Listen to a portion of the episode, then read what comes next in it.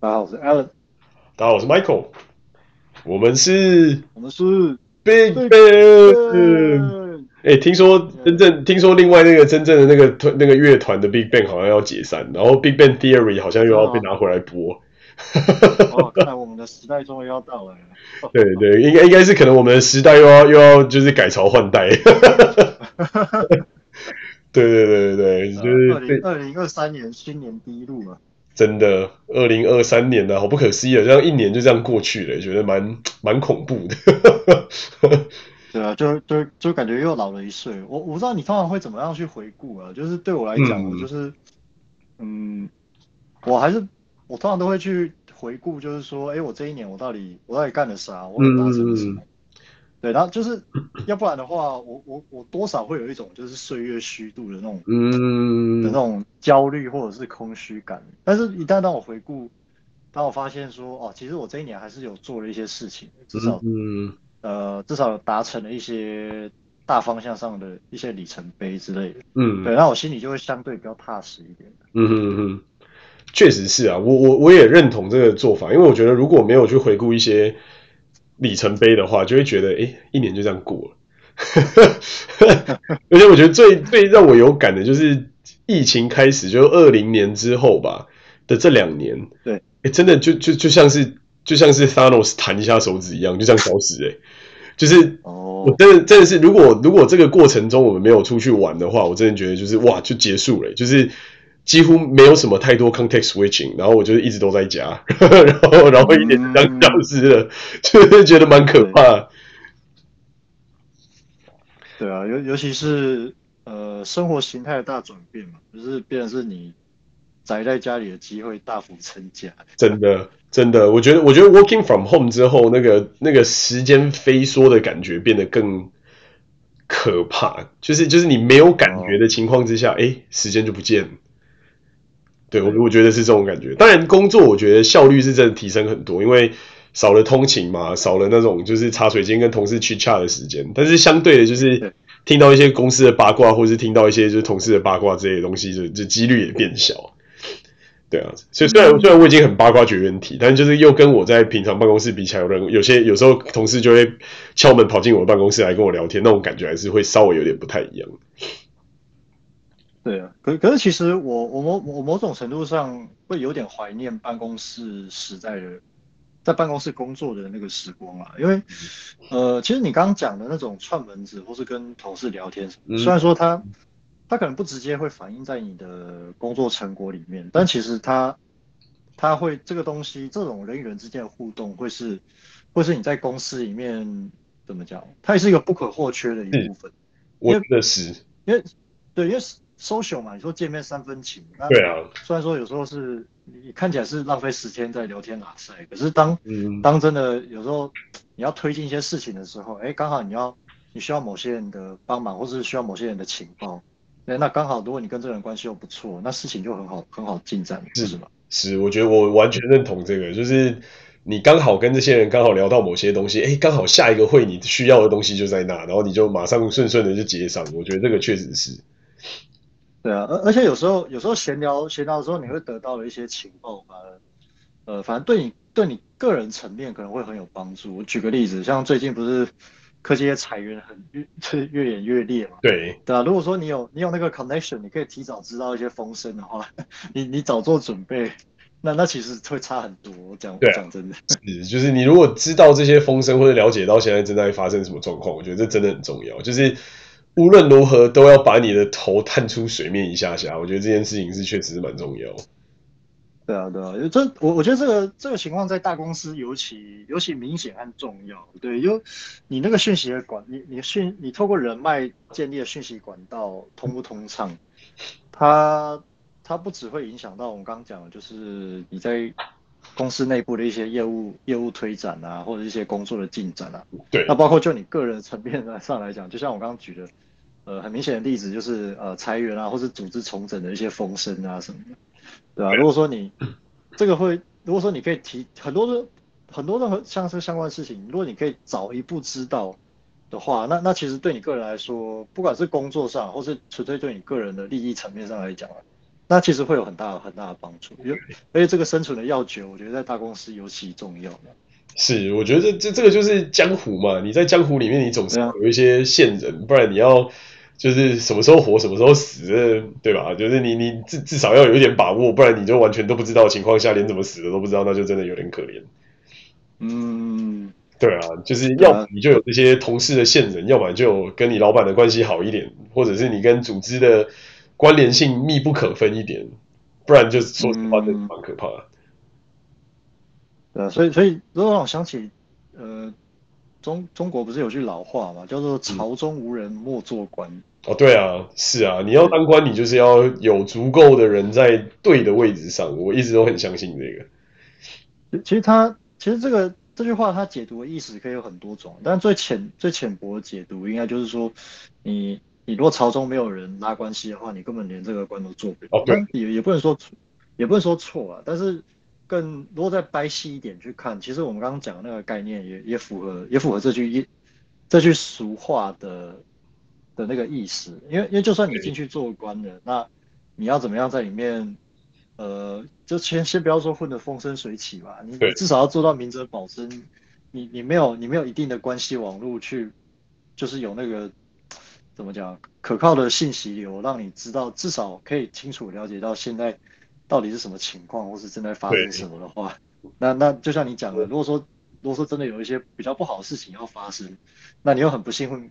又很不幸莫名其妙被卷卷进去，那就像你说的，可能你怎么死你都不知道。没错，你真的是真的是必须要自己有一点这个 sense 啊，我觉得有时候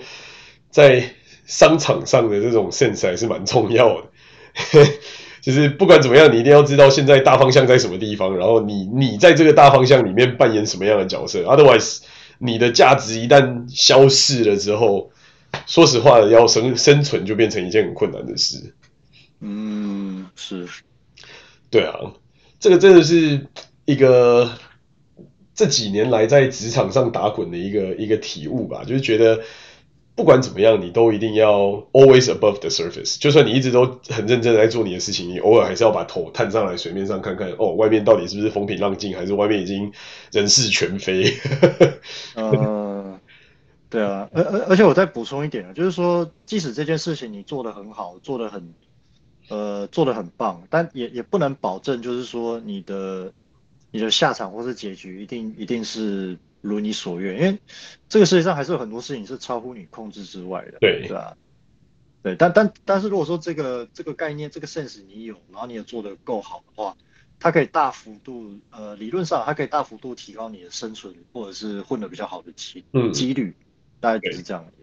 我觉得，但如果你不做的话，那你那你你爆掉的几率那就很高很高。是啊，除非说你完全就是生活在一个你自己属于自己的小世界里面。然后刚好这个小世界不会被什么任何其他人注意到，然后也也是一个重要的角色。那 maybe 你可以在那边就是活得安安稳稳、开开心心。不然就是再怎么样，这个整个就就有点像是你身体中所有的器官都到最后是一个系统的道理，其中一个故障了，其他就一起故障。对，对啊，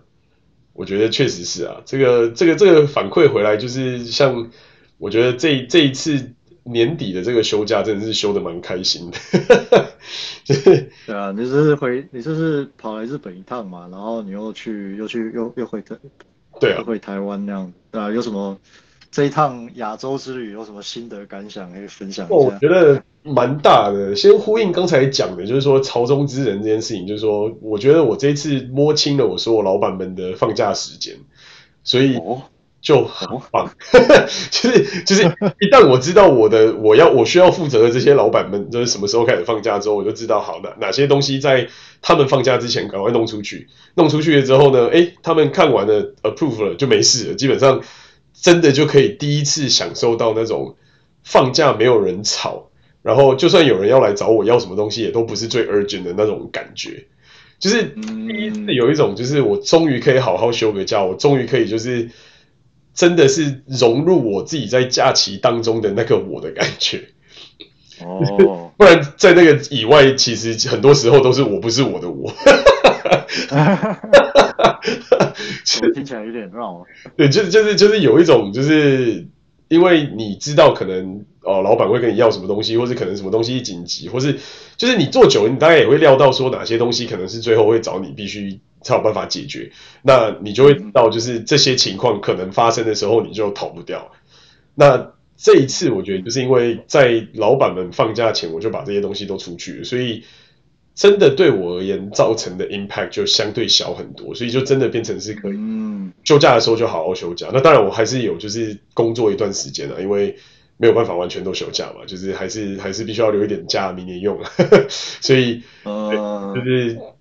日夜颠倒了一小段时间。虽然我是觉得也还 OK，但我是慢慢想会觉得说，如果可以的话，就是把。日夜颠倒的时间再减少一点，然后真正休假的时间再拉长一点，就真的再多花一点时间陪陪家人什么之类的。嗯，对对对，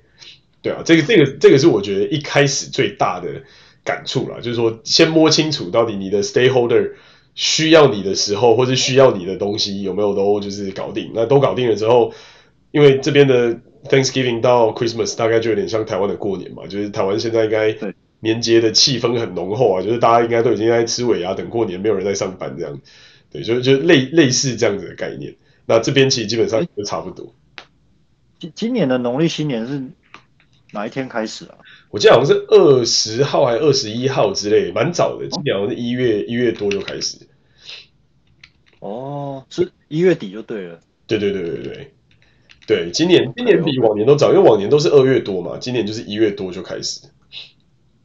我我一直我一直以为你会留到那个农历新年。我原本有想那么早就，原本有想说要留到农历新年，但是没机票。哦，是机票问题。对啊，就机票抢的不得了，然后又不想花那种什么三四千块美金在那边买一张经济舱，神经病。就就是哇，对啊，就是想一想，觉得好了，算了，就是什么时候有票，然后价格是正常的就走了，好了，这样。哦，三三四千美金买买经济舱，对啊，坐哪家航空？就长荣啊，很 ridiculous，就是、哦、你说很 OK OK，对啊，这每年每年都这样，就是只要到放放那个过年期间，真的是抢票抢到神经病，然后再加上因为疫情，台湾之前都是锁国的状态嘛，所以大家基本上要回去的也比较少，就除非说那种真的口袋钱很多，或是真的必须要回去的那些人，那。好不容易终于开放了，所以我看大家就是一一股脑的全部都涌回去，这样，这个真的是感觉差异蛮大。如如果是如果你刚刚提到的价格买的是阿联阿联酋航空那个呃，我有点忘记那个是波音多少？你知道波音有一款飞机它是超大，你说那个是 Airbus 吧？那个 A 三八零吧？嗯，呃，对，Air Airbus 也有超大款的，但是那个、嗯、我不知道你有没有搭过那种。搭过那种客机，是你你进去之后，你你第一个感受就是，我靠，就是它一般来说它的飞飞机的它的那个它的那个舱顶其实通常都不会很，通常都不会很高，呃，顶多也就是让你觉得大概一层楼的高的那种感觉。嗯，对，但但是我说的那种超大型飞机，是你一进去，哇好，它那个舱顶的到顶大概是一般正常的两层楼高。对啊，那应该是 A 三八零，因为现在对对对对对啊，波音的七八七现在都很小一台嘛。那 A 三八零就很大，而且它两层楼，那它那真的是两层楼高，真的是很巨大。对，所以所以它就它就让你觉得空间感非常宽敞，就跟搭一般一般飞机可能可能会有的那种比较狭小的感觉是完全不一样。对，是，对啊。我如果你是坐，因为因为我会讲这个，是因为我我坐过一次让我印象很深刻的经济舱，嗯，就是阿联酋航空，对，那个应该是 A 三八零没有错，嗯，然后。它它，而且先不要讲它，它空间大，就是它内装也非常的豪华。嗯，哎、欸，我我我我可以我可以做一个简单的比喻去解释那个差异，嗯、就是说你你坐它的经济舱，嗯，它的经济舱设备设备，因为它空间本来就大嘛，再加上它设备好，服务也好，嗯，就是你坐一般经济舱的那种感觉，就相当于你坐一般其他飞机的商务舱。嗯，只差没有那种可以躺下的椅子，就对。呃，对对对，就就就只差那个椅子。可能还是经济舱还是不能躺下，虽然说它空间应该是够的。嗯，对啊，但土豪航空啊。对，然后然后我瞥，然后我我我还记得我进飞机的时候，我瞥了一眼它的那个它的那个它的那个呃商务商务舱，它商务舱到底是怎么样？嗯，哇，它里面那个 它里面内装更豪豪华，还有吧台之类。我天哪！对啊，这个土豪世界的真正的商务舱，它它上面是我印象中，如果没记错的话，上面是还有一个可以洗澡的，就是浴缸跟淋浴间。然后哦，对对，商务舱应该会有。对，然后它是一个床，可以完全躺平的那种，就是跟平常那你看什么台湾的国际航空、日本国际航空，可能最多就是给你一个就是躺平的空间，不一完全是不一样的概念。对，而且而且我而且那个反差的感觉是我我还记得那一趟，我我坐那我坐那趟飞机的时候是从我想一下，从法国巴黎飞卡塔尔还是哪里忘记了，呃、然后我要在那边转转机回东京，因为、呃。因为我一开始我一开始买会买这张机票，纯粹是因为我我实在是找不到，因为我我要找那个时间真的找不到其他航班了。嗯，对，那那当然它以经济舱来说，它确实比较贵一点，但是它它那个时候它我记得我我想一下，我我记得我那时候买那张经济票经济舱的。卡达那个什么阿联酋航空吧，那那个经济舱的机票大概是，我我记得换成台币大概是六六六六七万之类的吧。嗯，哇，那不便宜耶。哦，对，六六六七万，可是它是它是从巴黎，呃，它呃它飞机分两段，就是要先飞中东，嗯、然后再转东京这样。嗯，对，那跟其他航空回来的那种，啊，跨过亚洲，对对对都跨过亚洲再回来。哦、呃，对，嗯，就是。你要跟其他航空比的话，它确实是稍微偏贵。可是其实对那家航空来上，对那家航空来说，这个价格已经算是打呃特价。嗯，经经济舱这个已经算特价，而且刚好那时候我那时候在那个时间只找到这张票，然后就是然后我想说好吧，反正我我也没搭过，反正我就试一下，要要不然我也我因为我我不想我不想拖太久才回去，嗯、那个时候是这样子。嗯，反正就先试一下。不会怎么样，我就想说，可虽然说可能贵一点，那我就试一下，就没想到这一这一试让我觉得这个 CP 值不得了。可以想象啊，这个土豪的世界用的东西也肯定是土豪的 style，不是我们这般屁民可以可以考虑的。对啊，没没想到他经济舱也这么慷慨的。这我完全可以想象，因为这个这个就跟我曾经也做过一次 A 三八零，是那个新新加坡航空。然后那一趟是要飞雪梨，雪梨到新加坡，然后再从新加坡回台北这样。哇，那个哦，那个空间大到我觉得很惊人之外，就是他的飞机空到我真的很怀疑他到底怎么可以赚钱。他两层楼那个经济舱的那一层几乎是完全是空的，然后我印象就很深刻，我就跟我老婆两个人就是一人一排躺着睡这样，超爽，就是根本根本就没有人啊，很不可思议啊。对啊，所以我觉得这个是我完全可以理解你你讲的这个，但但遗憾的，我这个这一趟回去回去亚洲的搭的并没有并没有到就是这么高级，最多就是一个豪金舱而已，没有没有这种土豪般等级的这种超大经济舱空间，那还是有差，那还是有差距。对啊，但对啊，说起来的话，我觉得我的可能可能真的过了很多年。所以我觉得感触也还蛮深的，就觉得这一切的变化确实是有的。但是三号我觉得很有趣，就是到了日本，觉得变化非常非常的大。就是日本就像是一个崭新的国度一样，就是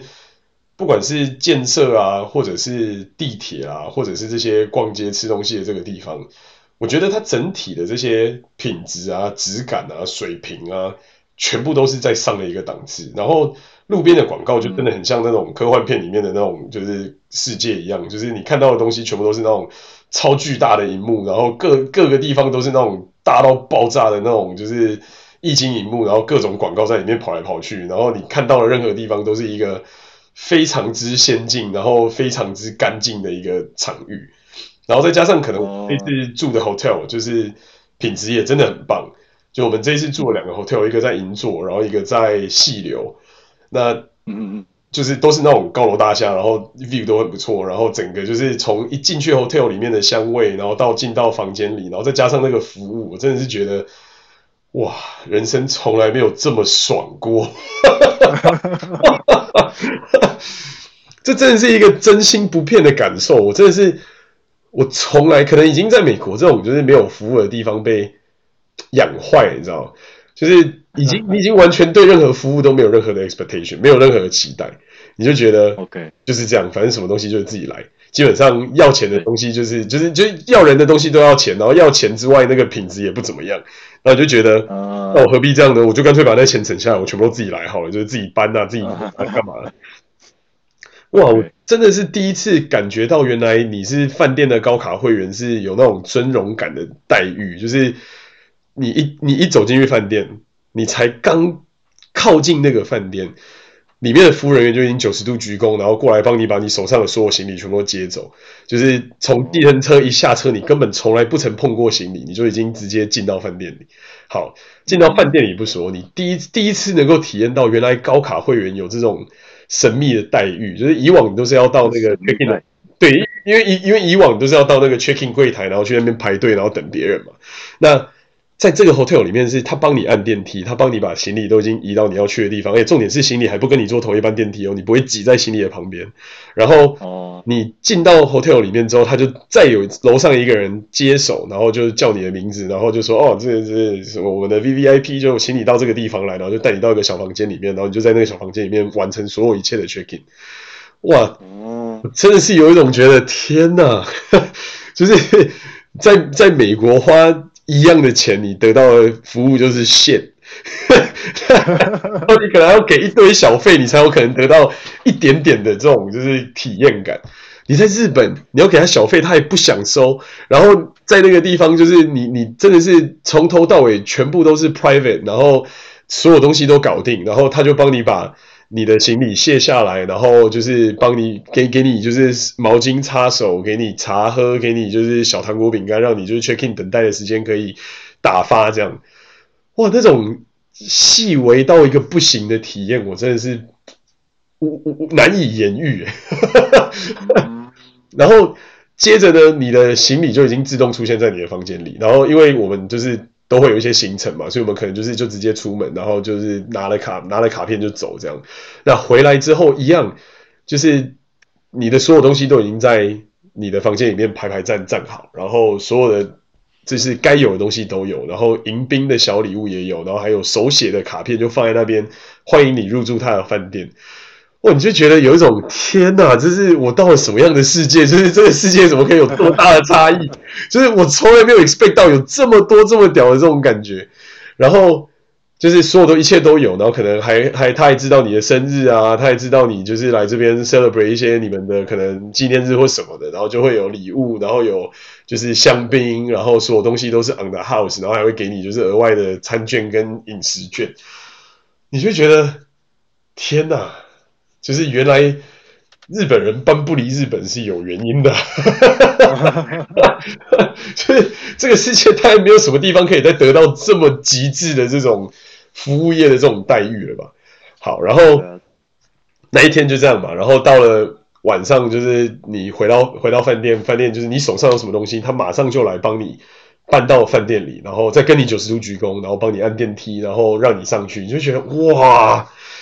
就然后到。吃早餐就是他已经知道你就是在什么地方，然后帮你安排好位置，然后是那种景观的 view，然后就是你可以挑的东西他都已经准备好，然后所有的服务就是一个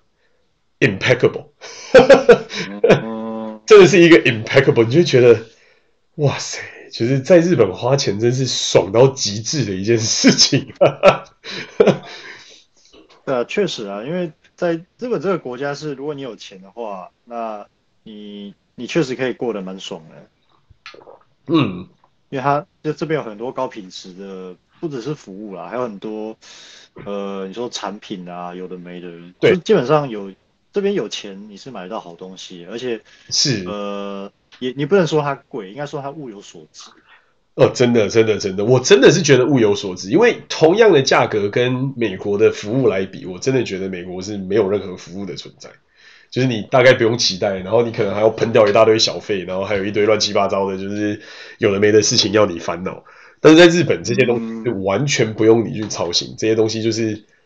smooth 到像丝滑柔顺的出现在你的面前，让你融入其中的那种感觉。对，对啊，这个这个就是这个就是提醒你，下次要再下次要再多来消费这样子。真的真的真的，我已经想好了，我觉得可能以后就是 一两年，或是可能每年一次，或甚至是如果可以的话，就更多更多趟这样。我觉得在在美国消费实在是有一种，我到底为什么要花这个钱？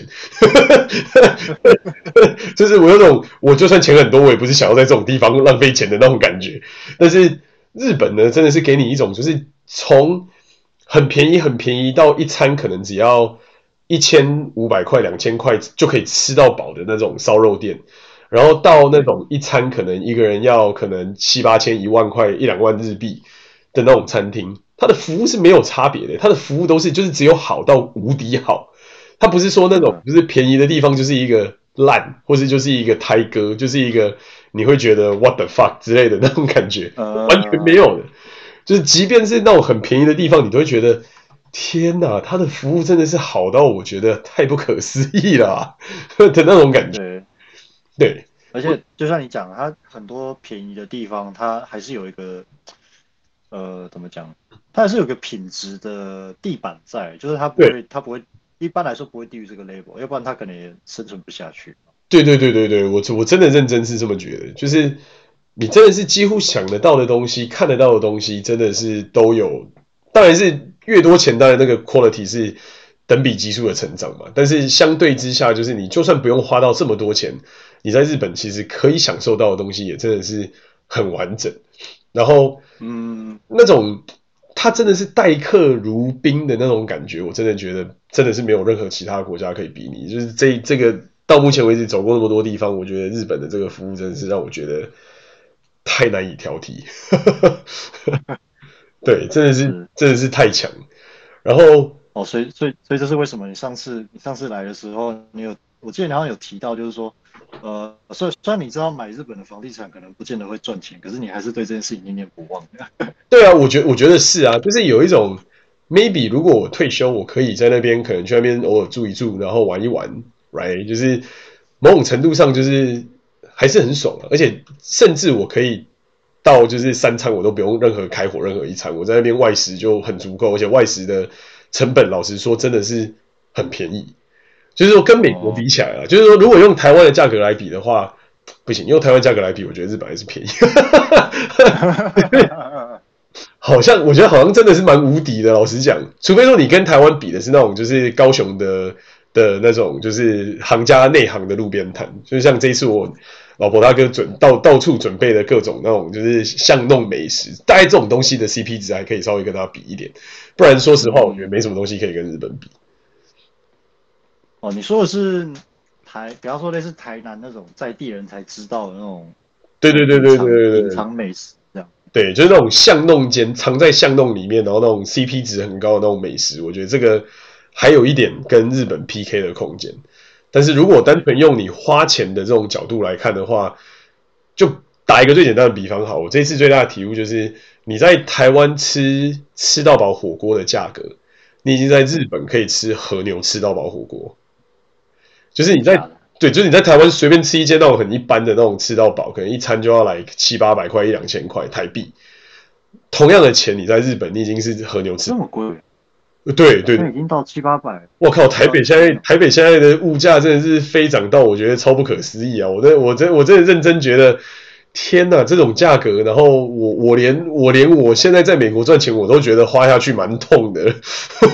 假的？对，真的。你是美国薪水，你要亚洲绝对是可以当大爷的。不不不不不，完全在台湾，我真的觉得，我觉得在日本，我觉得有机会当大爷，是真的可以，就是到哪里都可以当大爷。因为哦，我我大概知道你的意思。那那我我补充说明一下，应该并不是说你付不起台湾的那些物价，而是相较于那你得到的品质来说，那你会觉得让你觉得这个这个他妈太贵。哎、欸，对，是，我觉得是这样。我真的认真觉得是这样。就是 OK，同样的 quality，同样的东西，同样的服务而言，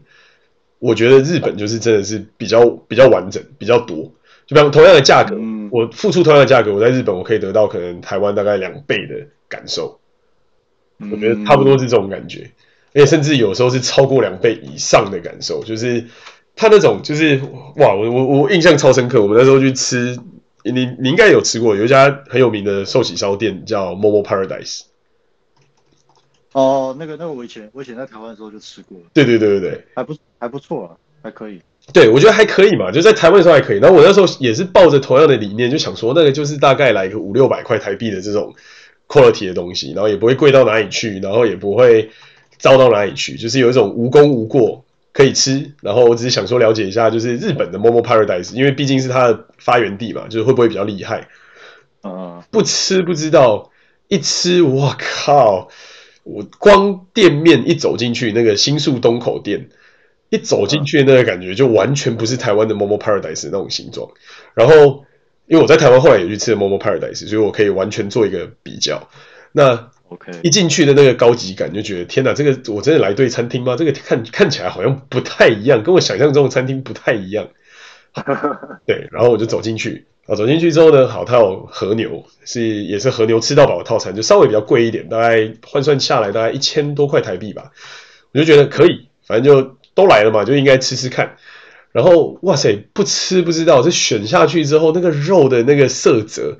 然后那个配菜，那个光野菜就有四十八种，然后还是从当地就是各个地方 source，还每个地方还告诉你这是什么，呃，来自广岛啊，来自九州啊，来自北海道，来自就是山形什么有的没的地方，我就觉得哇，就是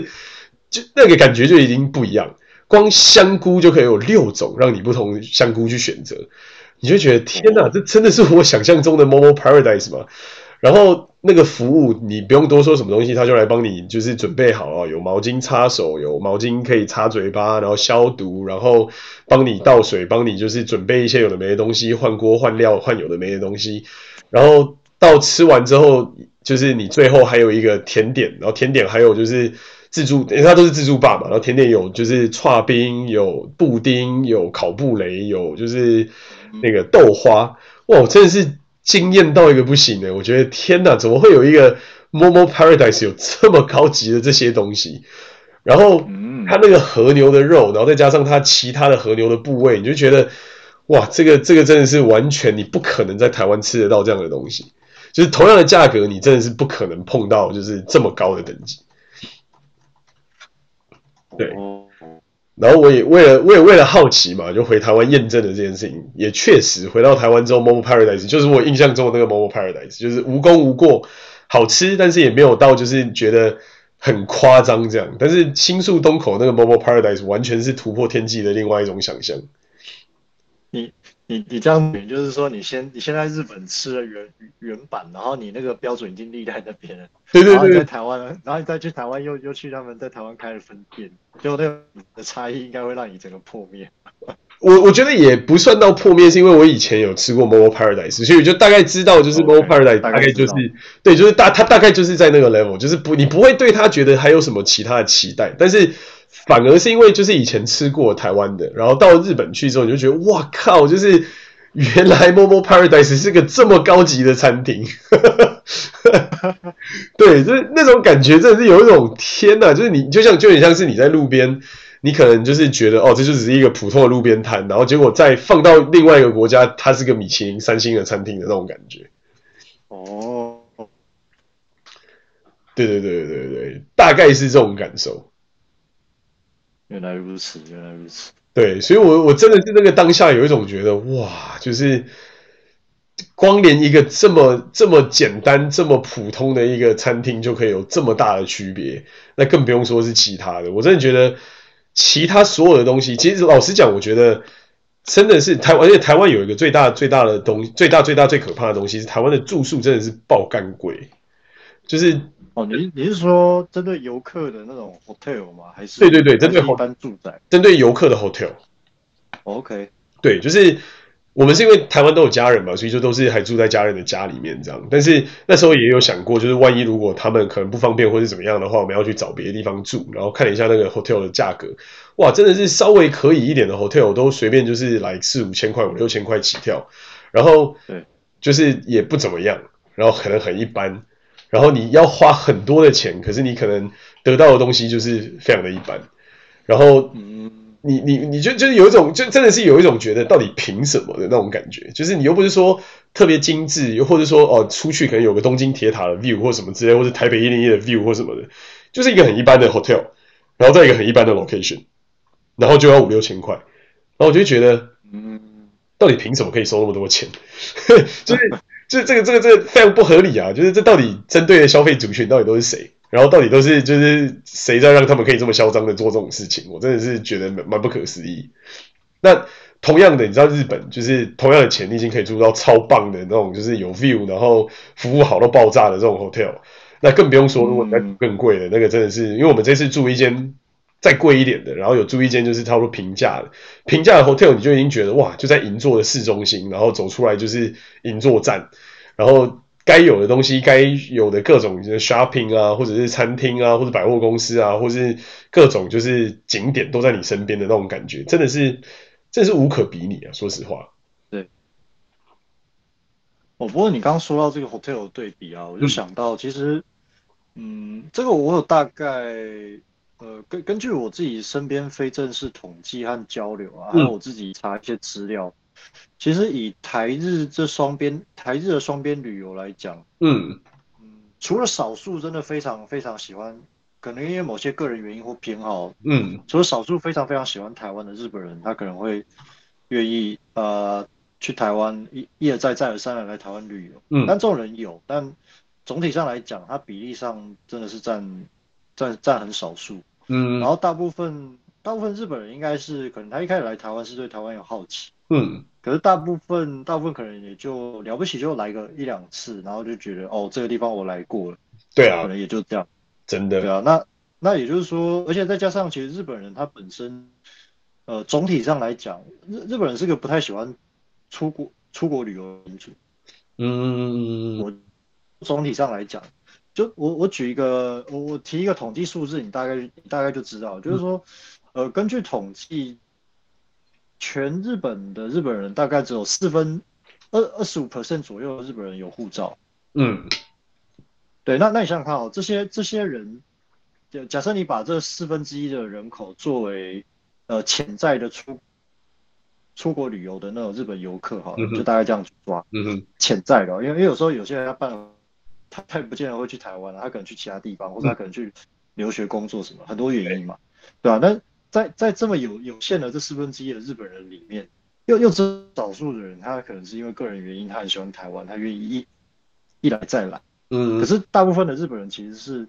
他，即使他对台湾好奇，很多就是可能也是他心里会对台湾有他的评价了，但就我所知，大部分都是。呃，你可能去过一一一两次，但是大部分最后可能只去过一次。嗯、然后哦，这个地方我我大概看过，我知道台湾大概是什么样的地方。嗯，但他不见得会有那种，呃，不见得会有那种强烈的那种，比方说像你这来日本，他被感动到，而且想说哇天哪，这服务这么好，或者天哪，这这里怎么样怎么样，就是你会你真的会想一来再来，就是我想要继续，就是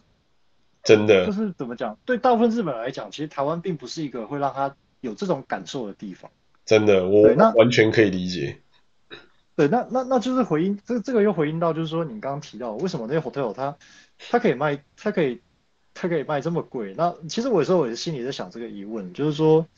嗯，对啊，因为以邻近的游客来讲，顶多就是日韩嘛。那欧欧美客我觉得更不用说了，就是我觉得情况跟我刚刚讲的日本人应该是差不多。那我就很好奇，就是说，对啊，他们这个他们这些。他们这些 hotel 到底是怎么营运下去 的？对啊，真的啊，真的。我我一个朋友，我一个朋友在台湾住 hotel，然后他就是在那种有汤屋的那种 hotel 住。有汤屋的 hotel 是什么？就就是里面有那个个人汤屋，就是一个可以泡汤的那种的。我刚听成汤，我刚听成汤。哦，不是贪污。如果是有贪污的 hotel，那我也蛮好奇，到底里面是怎样？住进去有红包拿之类？不是不是。有汤汤屋，然后对，就是就是那种可以泡汤的。然后他说就也没什么 view，然后就住了就就也那样，然后一个晚上就要一万一万二一万三台币。哇！然后想说哇，那已经是来三四百块美金嘞。那我就回想了一下，我这一这一行住的贵的饭店里面，还有在那个那个富士山上河口湖畔的饭店，也差不多是那个钱，就是差不多三百块美金。那我觉得一方面是因为刚好是在旺季啊，就是大家都要开始去玩，然后又刚好碰上你说的那个，就是日本人的一个振兴补助政策嘛，就是什么补助了一万多块、两万多块之类的那那那个那个政那个政策，所以相较就是弄弄起来之下，它就变很贵。可是虽然它贵，可是它 拥有完美的地利之便呢、啊。就是第一个，它是有汤屋在里面，然后是温泉。然后第二个是他那个房间真的是爆干大，我觉得我们应该是全家人都去，应该还是可以，就是有剩吧。然后榻榻米铺一铺，可能还可以，就是再多两家人这样。就是那个真的是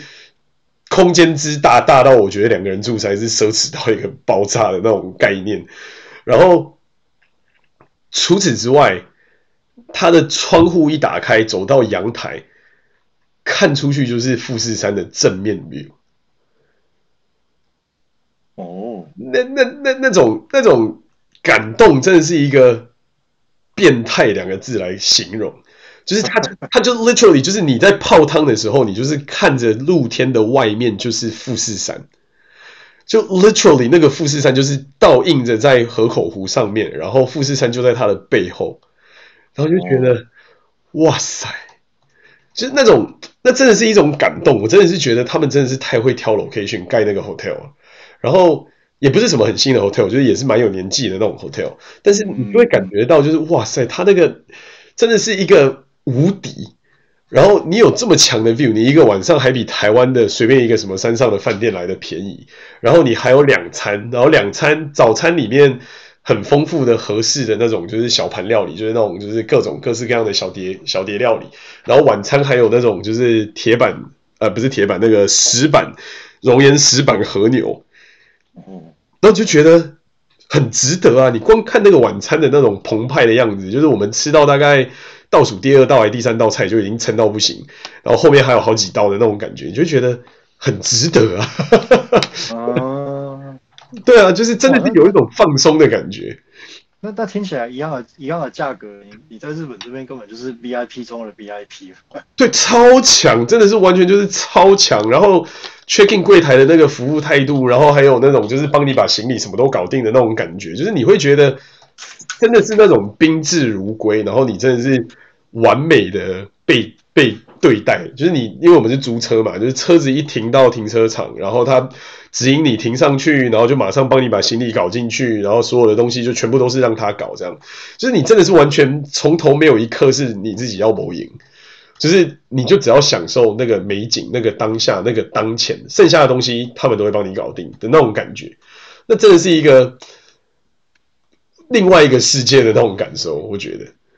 嗯，就是虽然我不知道我朋友的他们住的那个就是很贵的那种，就是温泉汤屋是不是也是有这么宾至如归的那种享受？但是听他讲的就是他也是对着一个就是就是没有什么 view 的一个一座一座山，然后就这样，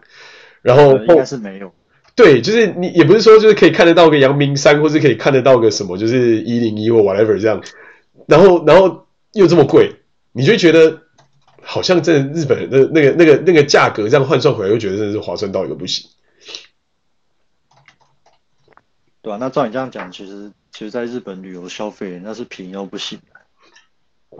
对啊，而且那时候我要订房的时候，他还写说，就是那个什么日本旅游应援的那个活动，还可以就是日本人可以六诶四折六十趴 off，我就说哇靠，三百块六十趴 off，只要一百多块美金，这这个这个价格在这里可以住到面对富士山的这种 hotel，还可以一波二十，我真的是。完全无法想象的这种概念，听起来真的是太爽。对，我真的是那个当下就只有一种觉得，我以后要花钱，我就在日本花就好。我真的觉得在美国花钱实在是没什么意思。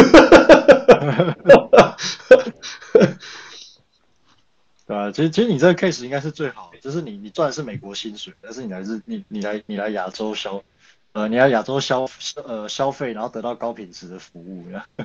对我，我真的是真的是有这样觉得。虽然当初在要要花这个钱的时候，还是觉得蛮痛的，因为一般来说我们会稍微控管一下，就是 hotel 的那个上下的上下限的金额嘛。但是就想说，哎，又不是每天再去河口湖，然后偶尔就这么去这么一次，那就要住就干脆住好一点这样。然后刚好那时候原本我自己很想订的 hotel 就跳出来说他有房间这样，然后就剩最后一天，然后我就订了，就就你了，就这样了。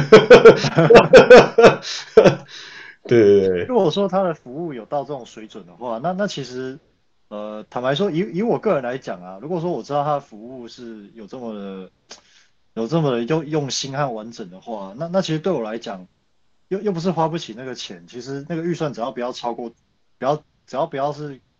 呃，一个很夸张的数字，那基本上我是我我个人会我个人会倾向于把预把预算这件事情先抛在脑后去。对啦，对，就是就是理性的脑还是会拉着你，就是左手拉着右手，不要去乱花钱。但是感性的那一派那一边的脑就会觉得你一年也就不过这么这么这么豪奢一次，你为什么不好好玩一玩？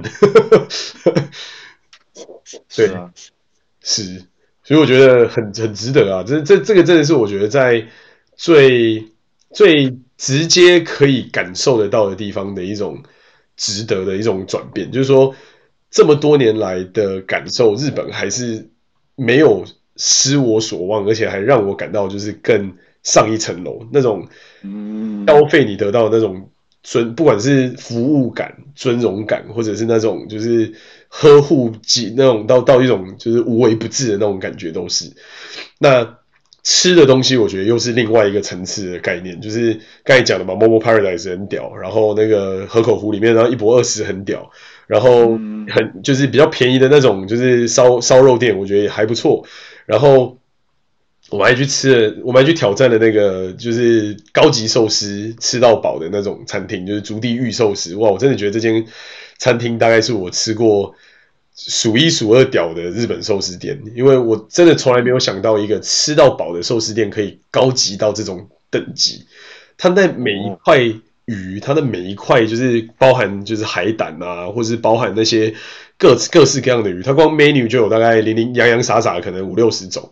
然后你可以吃的东西，我们大概没有没有没有全部吃完就已经就是完全塞不下。那但是那个每一个。从寿寿司师傅手上捏过来那个还有一点温度的那个寿司，真的是觉得嗯太强了，就是那种放到嘴巴里融化的那种感觉，我操，真的是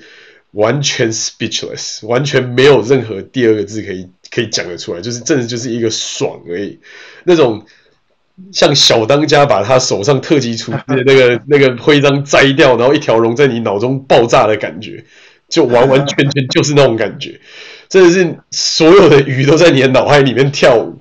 你就会觉得哇，这个饭好吃到一个极致，然后这个鱼的新鲜的程度让你觉得天哪，它就是在你嘴巴里面融化，然后让所有的每一个味蕾都沾到它的味道的那种感觉，我真的是有一种相见恨晚的感觉，所以有一种天哪，我在美国吃这个一盘贵的要死，然后又夹一下就全部散开的寿司，到底是三小？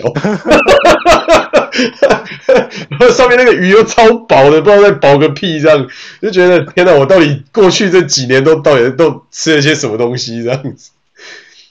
不行啊，你的你的标，你你你你已经在在哪？你现在已经树立了那个日本这边的寿司的标准了。你未来再去欧美，我欧美看到所谓的亚洲料理，应该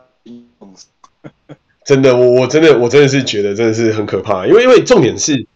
他一个人也不过就五千块日币而已。哦哎、欸，五千块日币你可以吃到，就是乌尼随你吃，然后鲑鱼子随你吃，鱼蛋随你吃，黑尾鱼随你吃，然后你想得到的那些就是各种什么呃鰤鱼啊，然后什么鳗鱼啊，什么鲑鱼啊，全部应有尽有，超便宜的啊，这个。这完完全全就是那种，如果我住在那边，我一定每个周每个礼拜都去吃。就是，哎、五千块日币换算台币也才不过多少，一千多块台币。对啊，一。还可以吃到你，你刚说这种品质可以吃到这个价格可以吃到饱，我是觉得蛮不可思议。我真的觉得很不可思议啊！我真的觉得要不是因为你吃素，我就会跟你说，Allen，你给我去吃，每天都去吃，吃到吐也要去吃。那真的是一个我真的觉得很不可思议的那种，怎么讲 CP 值嘛？就真的是完完全全爆棚的那种概念，就是完全爆表到再爆表到爆表到不行，就是你觉得你不吃真的是对不起你自己。然后你再反观，就是你我们在这里的这四年，到底都吃了些什么奇怪的东西？就觉得天哪，所以有种老美真的是好不懂吃啊。对，哇，那那那那你那你这样子先先来日本，然后再去台湾，你你你不会觉得你在台湾过得很痛苦？所以就落差很大。就是到了台湾之后，我就觉得天哪，我每一餐都超爆干贵，就是。也有那种我们还是有有稍微精挑细选过餐厅，就是有稍微让它就是再稍微 balance 一下，再稍微再稍微好一点，然后 CP 值再高一点。但是你就会觉得一千多块你就可以吃到刚才讲的那样的东西，在日本一千多块在台湾真的你也吃不到什么太了不起的东西，大概就是很一般的肉，很一般的东西，然后就结束。然后就觉得到底凭什么？就是 是到底为什么它可以这么贵？然后 compare to 日本，你就觉得这个这个 CP 值还是有点太低。但是又又回过头来想，就觉得诶，我们接下来要回美国嘞，所以又觉得好像每一餐又都还好，就是有一种你不要跟日本比的话，好像台湾也还可以，因为跟美国比的话，就是那些东西还是比较还是相对便宜嘛。那当然，可能你比较不会知道说，就是它可能用的是什么油啊，或者用的是什么料，但是 at least 就是它的价格就是就是比美国便宜，就是这是一个铁铁铮铮的事实。但是如果你把日本 factor in，你就会觉得你在台湾花的每一分钱都是浪费钱，就是这么讲有点太过了。但是但是真的是有那种感觉，就觉得你宁可把这些钱全部都用在日本，然后每一餐都可以吃的超好。也不要在台湾吃一些就是超 overpriced 很一般的东西。台湾，呃，应该说总总体上来讲，呃，应该说你你这个评价应该是总体跟总体这样比。但是台湾的话，我觉得台湾这个环，台湾以吃来讲，台湾这个环境是，你你真的要你真的要有呃有人给你推荐，或是你自己要去去找那些靠谱的餐厅。对，对是它。靠谱的餐厅是有的，可是它并不它，但总体上来说，台湾的台湾的饮食产业它可以提供的品质，呃，总体上来讲，它不会它不会比日本高。还有就是，呃，以统计上的的离的的离散程度来说，它的离散程度也会比较大。对，就是你你你你相对比较容易，你可以踩到那种很大的雷。但但是在日本，你不太，你要你要你不太容易踩雷。然后总体上来讲，它它品质是有个地板在。对。然后台湾就不一样，台湾的话，你就是要你要有那个门路去挑挑对餐厅，那这样你才可以在吃这方面可以达成比较高的 CP 值，或者是你你花同样的钱，你可以得到比较好的品质。这我完全。要要不然的，对，要不然的话，你如果去。你如果去盲目的踩点，你比较呃，你踩到雷的几率会比日本高很多。这我完全认同，我觉得我觉得这完全是这样，就是你要真的要有那种就是专门熟门熟路的人带你去吃那种巷弄美食，或者你可能要做很多功课，你才有办法找到那种 CP 值真的很高的。比方说像我们，我觉得台湾有一间我觉得真的很好吃的麻辣火锅叫新店，那一家是真的真的不错，就 CP 值真的非常高，肉品的品质非常高，菜的数量非常多，然后整体的用餐环境还可以。然后算还蛮方便，就是它就在那个 ATT 佛放里面，所以就觉得就是这个还确实是个不错的一个一个餐厅。但是相较之下，其他一些餐厅就要么很普通，要么很贵。然后再来就是我觉得很还有一个最大的差异，就是因为在美国大部分都是用信用卡嘛，就我们习惯基本上到哪里都是用信用卡，就是不太会拿掏出现金。那对。我很讶异的是，日本几乎没有让我掏出现金，大概就除了要储值车票这件事情，for some reason 他就是不给我用信用卡以外，呃，其他几乎所有东西全部都是信用卡可以用，而且神奇的是，美国运通也超好用。就是我以前一直认为美国运通是在海外，就是在美国以外的地方就超难用的一张卡，但是这一次让我到日本，真的是让我突破眼界，就是几乎所有地方都可以用美国运通，而且。还有各种优惠，就是什么打折啊或干嘛，就是我觉得蛮蛮屌的。但台湾就是很奇妙的，总是有那种不能刷信用卡的店，然后又超爆干贵，然后你就会觉得到底为什么？就是对，就是一个一个一个一般的套餐就要大概三四百块台币。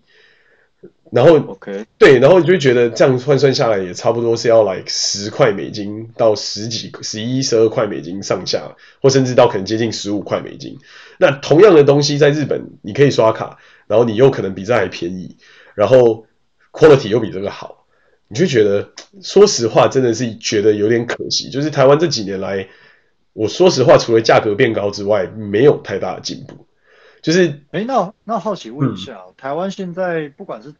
不管是大大的店家或是小的商家，呃，他们现在行动支付这件事情有比较普及了吗？有行动支付，但是都是一些台湾 local 的公公司，就什么 Line Line Pay，我觉得应该算是最多的吧，就是 Line 自己做。对，然后但是但那个也只能绑台湾的信用卡，就是你有美国信用卡，你有日本信用卡都没屁用，就是你你只能绑台币，然后其他大部分的店家几乎想得到的店家都还是收现金为主。就是收信用卡的，只有那种出现在百货公司里。但是就算出现在百货公司里，或者在捷运站的周边，还是会有那种就只收现金的东西。所以我也是非常的好奇，到底为什么？对，对，所以我觉得还是没有那么方便。因为在美国，比方说 Apple Pay 啊，或是你可能有信用卡，就是就要么就刷卡，要么就可能 Apple Pay 或是或是 PayPal 或是 Venmo 或什么之类，就很快。可是，在台湾，我觉得就是基本上都是只有台湾自己的自己的那一套，就是没有什么 global 的那些东西可以用。哦，对，就相对之下就比较麻烦了。然后再加上就是又又懒得去换台币，就会觉得更麻烦，就是要要要要干嘛都很都很啰嗦。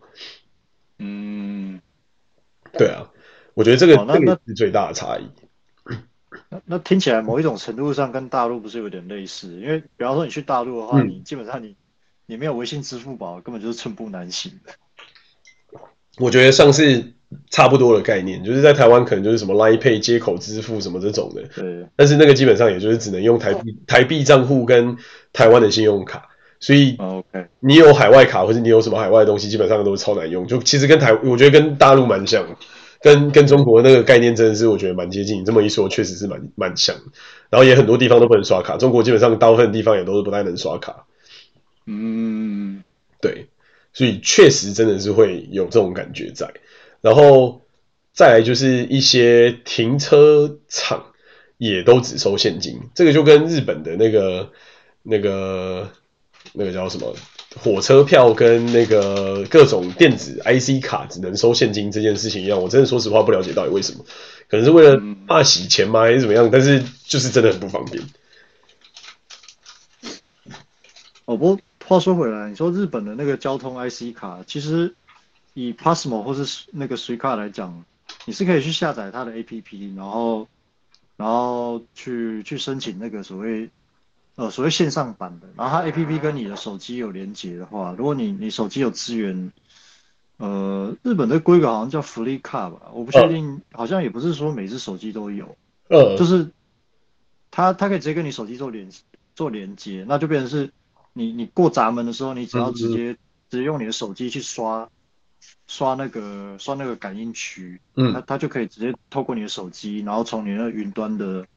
那个 IC 呃交通 IC 卡票证去扣款。嗯嗯嗯嗯嗯嗯，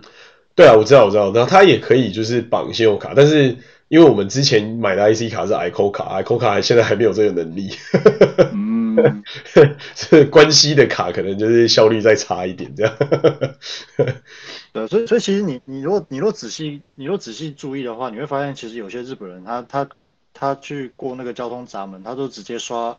刷手机，或者是他他如果 Apple Watch 的话，他就直接刷那个。对，其实其实大部分日本人都是直接刷手机，我我好像很少看到拿出卡的，只有那些学生之类的，就是那种中学生、小学生，他们才是可能拿一张卡之类的。对对，确实确实，这个我有发现，这是一个蛮大的转变。然后哦，除了这个之外，我觉得还有一个很有趣的东西是，他们的科技的应用真的是变得还蛮蛮，就是淋漓尽致，蛮 detail。就是你几乎想得到所有地方都有自动结账的柜台，都有嗯一个平板，然后都有各国语言，然后。都有，就是那种很方便的，就是基本上你只要你只要会用平板，或是只要会按按钮，你都有办法结账，你都有办法买东西，都有办法知道那边的介绍，或是那边各式各样的东西，这样。哎呀，因为日本这边缺工啊，没有那么多人来给你来给你服务了。但是我觉得这样很不错啊，就是我也不会被打扰，然后他就很很方便的，他这个东西就搞定，然后你就可以就是坐在那边按按按，东西就送上来，我觉得蛮好的啊。对啊，技术上来讲这是个进步啊，没错。对啊，就很方便了，应该这么说。就是说，你可以得到的一些，比方说简介啦，或者是一些就是点点餐、点菜，或是了解这个东西、了解这个景点、了解这个呃购物的这个商品，它都有就是很详尽的解释，都在那个平板里面。我就觉得哇，这个科技应用的这个程度确实是蛮厉害。对，其实我觉得这也 make sense 啊，就是说。因为因为像你说收银啊，或收银柜台这种，呃，收银柜台还要点餐，它其实是完全是可以，完全是可以自动化的一个的一个服务，真真的是没有必，真的要讲到我也是认为，呃，并不是说，并不是说付不起那个薪水，而是我真的觉得没有必要去雇一个人专门在那边只是为了做这个事情，你买一台可靠的机器让他来处理就好。真的，真的，真的，就是你可以可以自动化的东西，其实真的是蛮方便的啦。就是说可以做得好很多，然后你也可以就是，嗯，怎么讲，在有限的人力之下，做出最有效的一些判断，或者做出最有效的一些人力的分配。比方说，他就可以去哦出餐，他就可以去就是 focus 一些机器做不到的事情。老实说，我觉得这其实是蛮好的。对啊，因因为其实现现在已经有一些。在日本，其实已经有一些小餐厅，它已经是，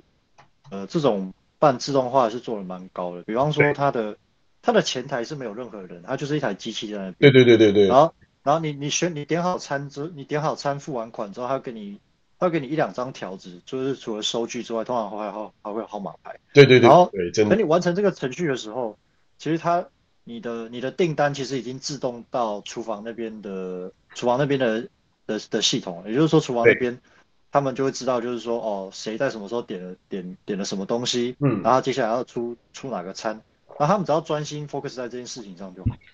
对对对对对，我我觉得这其实是蛮好，而且效率就很高，因为它就是造成那个出餐的顺就点餐的顺序嘛，因为它系统基本上就是一张一张跳嘛。那对对，他那一张跳出来之后，他就服务那一张，他也不会说什么哦，有谁先点的谁谁来不及点的，或者是他没有注意到谁或什么之类的这种问题。然后，不过我觉得这也蛮好的。对啊，这个这个就比较可以避免，就是我不知道你有没有遇到这种比较尴尬的情况。我之前在台湾偶尔会遇到，嗯，就是其实你其实你已经点餐了，然后你你坐在那边，你你等了很久，嗯，对他就是没有，他就是没有给你出餐，就你真的受不了，你跑去问才发现，他说啊不好意思啊，我忘记了。哦，对对对，有有有有有有，对对对，或者或是他可能根本就完全点错你原本点的东西，对，就是手写错或是写的字太丑之类的。对，对，就是这种人为的疏失，如果是，呃，如果你把它好好好的自动化的话，其实这些问题完全可以避免。我完全认同，我觉得这一点真的是这一趟在日本感受非常深刻，因为你几乎想得到的所有东西都有，而且是大大小小的餐厅都有这个能力，然后大大小小的卖店、大大小小的景点基本上都有这样的东西在，所以我觉得这个真的蛮好对啊，对啊，对，我觉得这个，其实其实我觉得台湾，我觉得台湾反而更需要这样的东西，因为，呃，怎么说呢？其实我觉得台湾它它在人口或者是产业方面，它面临的问题很多时候跟日本是很相似的。可是有一些 solution，其实日本它已经走了一段时间，是对吧？那那其实对台湾来说，呃。我觉得很多很多解决方案啊，你也不见得，你也不见得就是说你一定要再去摸索出一个不一样的东西，其实你就直接抄日本作业就好了。可是是啊是啊，可是就像我刚刚讲的，好像呃，因为你也你好几年没有去台湾了嘛，可是这么这么一段时间过去，好像是不是从你的描述描述来来听起来，这这几年台湾其实没有太大的改变，那。或是进步，反而就是就是物价涨了不少的。我觉得，我觉得对，因为今天时间关系，所以我们没办法细讲到每一项。我觉得我们下一集可以来细讲每一项。我觉得干最大的改变，但真的是这样，就是我真的认真觉得台湾改变的幅度真的小到让我觉得就好像没有出去，就好像没有离开过台湾一样，就是就是好像四年，这四年就好像就是从来没有发生过任何其他的变化一样。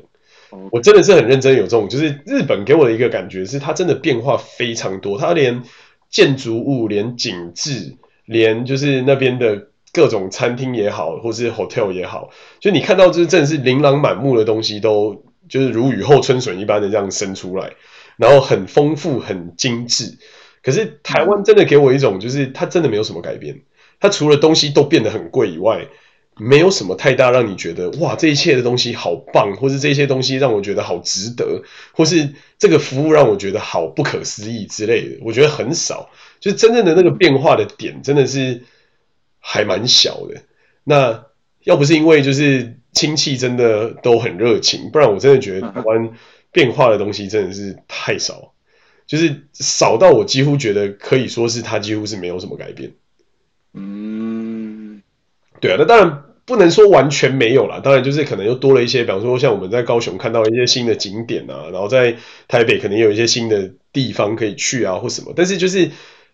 他给你的那个整体的那种感觉还是一样，就是你你你来到还是一个同样的地方，你没有什么太大的转变，就这个地方还是没有那种让你觉得哇，就是眼睛一亮，或是让你觉得真的很屌的东西，我觉得没，嗯，对。对啊，我我觉得在因为今天时间有限，所以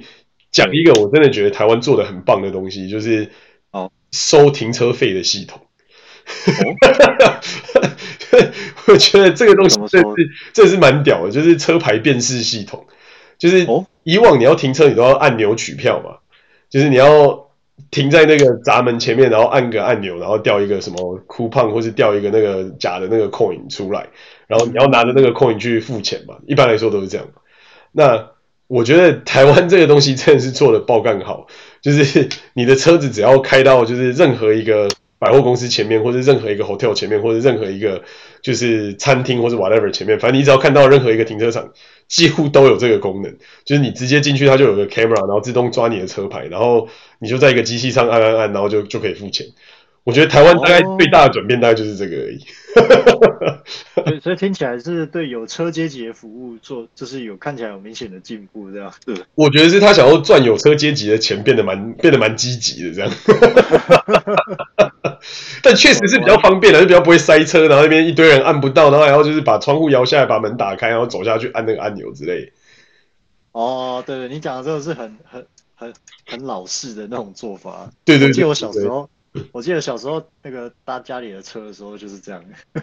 对啊，就到那个什么百货公司或什么东西，你就是要按那个按钮啊。如果你不小心停得太远，你就要把门打开，然后还要拉手刹车，不然车子会往前跑之类。而而且我我我印象中小我我很小时候那个坐我还记得坐家里的车，他那个时候是好像停车场甚至还有类似那种收票亭之类的那种的那种地方，哦、然后里面还里面是有有人在雇。哦，对对对对对对对对对对。对，就是都会都会有这这个这个在这个 for some reason 我觉得很有趣的是，就算他所有的那个票卡闸门都已经变成车牌辨识，但是在台湾的每一个停车场都还是有一个阿伯坐在那个地方打瞌睡。我真的是不了解到底为什么要要设置这个阿伯的。哦哦，现在现在还有，现在有有有，现在都还有，而且是每几乎我去的每一个停车场，就是什么什么那个呃高雄的各种百货公司啊，hotel 啊，台北的百货公司啊，hotel 都都还是有这个东西，我就觉得。Why？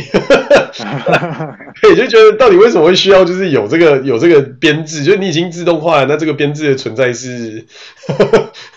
说实话不是很理解。台湾特色，台湾特色。对对对对，不要去多不要去多想。对对对对对，真的。